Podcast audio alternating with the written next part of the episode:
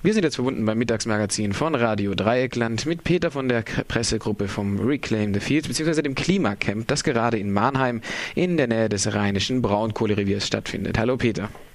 Hallo Radio Dreieckland. Hallo. Ähm, wir hatten uns letzte Woche schon unterhalten über die rechtlichen Schwierigkeiten, die ihr hattet, das Camp überhaupt anzumelden bzw. durchzuführen. Kannst du uns erstmal äh, berichten, wie es denn jetzt am Wochenende lief? Durftet ihr eure Zelte aufstellen und hat die Polizei sich auch überzeugen lassen, dass diese großen Zirkuszelte zur äh, Abhaltung der Versammlung notwendig sind? Ja, auf jeden Fall waren die Vorstellungen ja ziemlich unterschiedlich, wie auch das Gerichtsurteil letzte Woche ausgelegt wurde. Die Polizei hat natürlich verhindert, die Workshop-Zelte aufzubauen. Das heißt, die mussten auch alle wieder abgebaut werden, die schon standen. Derzeit ist es so, dass es ja ziemlich regnerisches Wetter jetzt am Wochenende gab. Die komplette Obstwiese, wo das Klimacamp die letzten Jahre stattgefunden hat, ist leer. Das bedeutet, alle Zelte sind abgebaut. Hier bis auf ein Infozelt und ein Technikzelt. Das sind die einzigen, die stehen bleiben durften.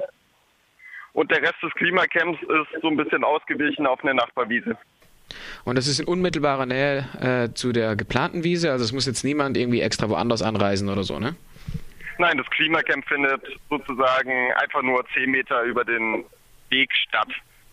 Das okay. Problem ist natürlich, dass die Wiese nicht dieselbe Größe hat, so wie die alte.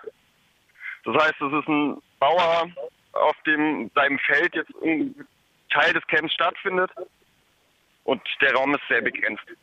Trotzdem haben Aktionen stattgefunden am Wochenende. Kannst du uns berichten, was sich zum Beispiel gestern zugetragen hat äh, mit der Hausbesetzung und äh, wie das abgelaufen ist?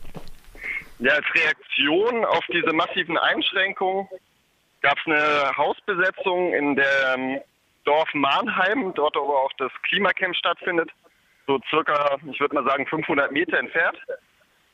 Dort haben unabhängige Aktivisten ein Haus besetzt im Sinne, dass dort äh, Workshop-Räume zur Verfügung stehen können, Leute irgendwie übernachten können, die selber kein Zelt mitgebracht haben. Und äh, das ist ein leerstehendes Haus und wurde sozusagen dann dieser Nutzung zugeführt. Da hat auch ein Workshop stattgefunden, der sich in erster Linie mit dem Thema oder dem Zusammenhang zwischen Macht und Umweltzerstörung auseinandersetzt was natürlich passend zum Thema ist, wenn man sieht, mit welchem Einfluss hier RWE das Klimacamp versucht zu verhindern. Und war jetzt dieses Haus auch ein, also ist dieses Haus auch ein Haus, das praktisch entmietet wurde, weil Mannheim eben umgesiedelt werden muss?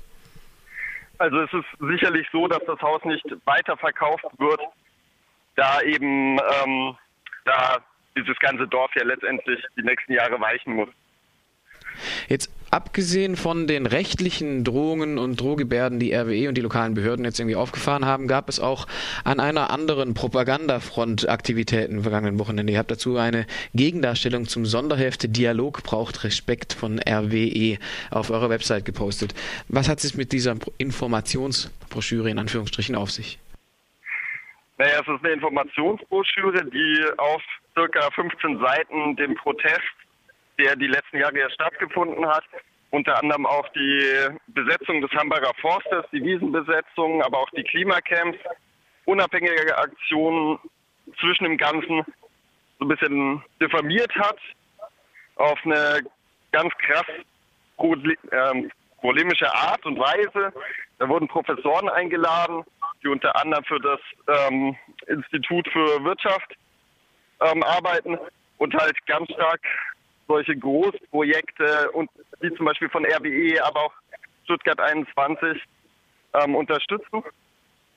Und ähm, dort so ein bisschen aufgezeigt, inwiefern dieser ganze Protest sich aus gewaltigen, tätigen Aktivisten besteht und inwiefern nur ein Protest, der sozusagen Lichterketten und kleine Demonstrationen am Rand irgendwie erlaubt sein sollen. Und natürlich nicht, was die rechtlichen Bedingungen RWE irgendwie diesen Tagebau weiterzuführen in Frage stellt. Ja, interessant fand ich auch die geforderte äh, oder der Vorwurf, dass die Aktivistinnen nicht zu Gesprächen bereit seien und äh, auf der anderen Seite die Schaffung von Fakten durch RWE, indem sie eben einfach alles abbaggern. Also im Endeffekt, die warten ja auch nicht, bis das Gespräch zu Ende ist, die arbeiten ja auch einfach weiter. Ähm, vielleicht ja, die, die, die rechtliche Grundlage vielleicht, worauf sich RWE hier auch mit dem Hambacher Tagebau ausgerichtet, stammt von 1974 und in, unter anderem findet man in der Broschüre so Sätze wie, man solle sich doch vorzeitig bei so Großprojekten drum kümmern, um die Bevölkerung zu überzeugen. Was natürlich mit dem Datum so ein bisschen ad absurdum geführt wird. Ähm, vielleicht jetzt noch zum Ende des Interviews einen Ausblick auf die nächsten Tage. Du hast schon gesagt, es ist ein bisschen regnerisch, aber wie ist die Stimmung so auf dem Camp? Was erwartet äh, potenzielle TeilnehmerInnen, wenn sich jetzt jemand entscheidet, zu euch zu fahren? Also derzeit ist natürlich noch ein bisschen regnerisch und die ganze Situation ein bisschen angespannt, weil die Zelte ziemlich eng stehen. So.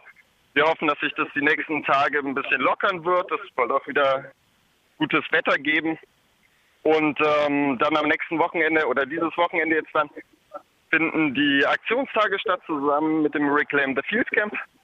Dort geht es hauptsächlich sowas um solidarische Landwirtschaft, inwiefern das Land verteilt, wer produziert für wen. Und das ist ein europaweites Netzwerk. Und mit denen zusammen sollen halt einfach Aktionen stattfinden hier im Rheinischen Braunkohlerevier. Genau. Okay, dann sage ich mal vielen Dank. Wir werden, denke ich, auch in den nächsten Tagen weiterhin dranbleiben. Euch ein schönes Camp, so lange, bis wir das nächste Mal uns unterhalten und einen schönen Tag noch. Dankeschön. Ciao, ciao. Ciao.